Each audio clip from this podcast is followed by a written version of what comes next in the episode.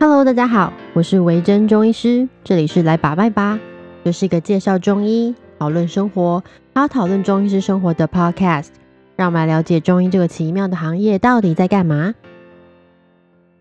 从周一，从这个礼拜一开始变天之后，一下子温度降了好多，然后呢，在门诊啊就遇到了超多手脚冰冷的孩子们。手脚冰冷的病患啊，要么就是他已经习以为常，他觉得哎呀，反正就是体质啦。但是在看中医的时候被我们突然抓住，哎，你的手怎么这么冷？要不然就是他会一开口就说，哎，我的体质就是很虚寒，所以手脚一直会很冰冷这样。但手脚冰冷一定就是体质虚寒吗？其实不一定。通常我这样问就是不一定，还有很多原因都会造成啦，就像是说。嗯，大家都以为中医在说体质啊，不外乎就是上火跟体寒。但其实体质有好多种，它不是像血型或是呃星座这样啊。这比喻有点怪，但它不是这样，它不是你是射手座就射手座，你是 B 型就 B 型。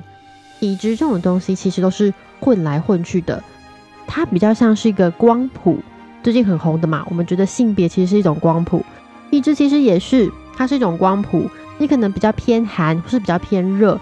但其实中间都是寒热混杂，而且在其中不断的转变的。所以，如果你在门诊问你的中医师说：“哎，我到底是什么体质啊？”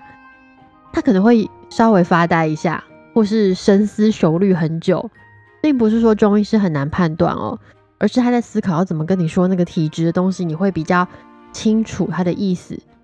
也就是说，患者可能会呈现一个妇科，就是呃妇女病的问题，很寒。下焦很寒，但是呢，脸上却长痘痘，有点口臭，有点口干舌燥。但是他吃冰了就会经痛，这样子复杂混合的状况，如果你去查网络，就会觉得哎，好奇怪，我怎么这个症状也有，那个症状也有，都混杂在一起。哎，不过我们今天不是要讲这个，我们今天只是要讲手脚冰冷哦。我们拉回来，所以说手脚冰冷这个东西呀，到冬天其实会非常困扰，尤其是有些严重的人呐。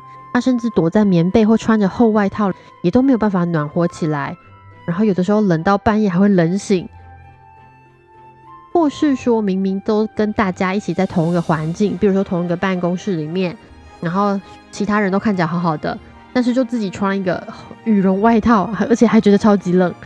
然后在家里啊，手碰到其他人的时候，还会被大家尖叫啊，你不要碰我，然后就丢开，这样觉得自己好像备受歧视。对手脚冰冷到底是怎么回事？而且手脚冰冷还不是女生的专利哦，其实也有一些男生有手脚冰冷的烦恼。这不代表什么，就是因为体质的改变是不分性别的嘛，男生也是有寒的体质啊。以中医来说，手脚冰冷不外乎就是一些什么气虚啊、阳虚啊、血虚啊、循环啊等等的状态。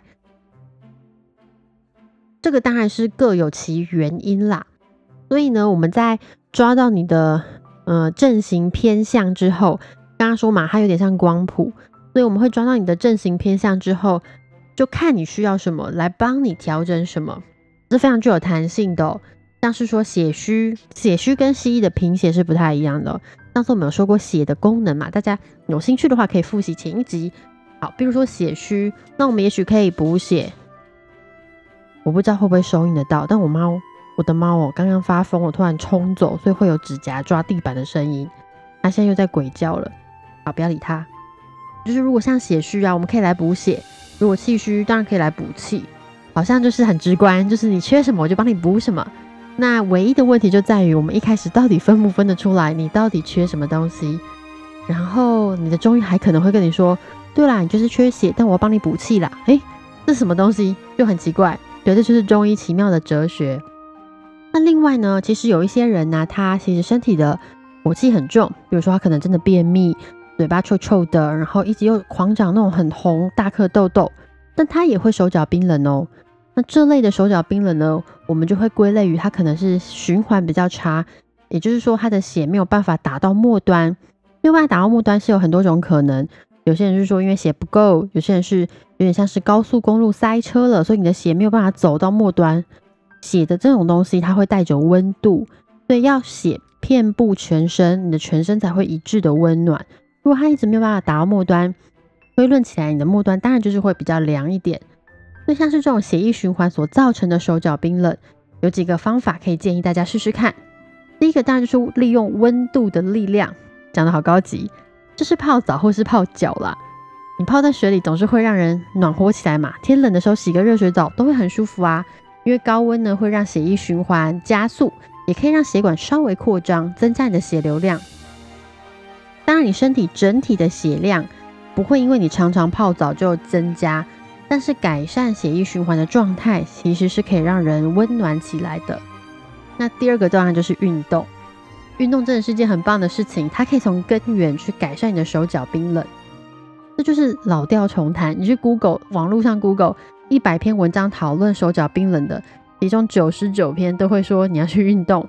对运动的好处真的是不劳多说，不管你是有氧或是重训，只要是规律的，都可以去改善循环。不过我必须要先提醒你哦。运动就是日久见人心这种东西，也就是说，不是你今天做一点，或是你这个礼拜、这个月做一点，明天或是下个月，我觉得做的很棒。它有点像是减重，不会你运动一个月就快乐的瘦十公斤，通常它都需要花一点时间。这是非常，嗯，我们说非常朴实的一件事情，扎实的基本功。但是呢，虽然短时间之内你不会感受到什么改变，但长久看下来。它会对你的身体造成莫大的帮助。第三个就是喝酒，哎，不是，大家听到喝酒就觉得很妙，但是喝酒这个东西，当下你真的可以让你身体觉得有温暖的感觉。不知道大家有没有这个经验，就是你喝完酒之后，脸啊、身体啊都会热热的。其实啊，酒精会让血管舒张，有点像是呃加速你的血液循环这样。但是呢，它也很容易把身体的热能散掉哦。啊，你去查卫福部的网站，其实他就有提到这个了。呃，因为这是西医的专业，所以我就把在卫福部他发表出来的文章分享给大家。就是他写说呢，因为你的呃酒精啊，它会被人体迅速吸收之后，然后由肝脏代谢出来。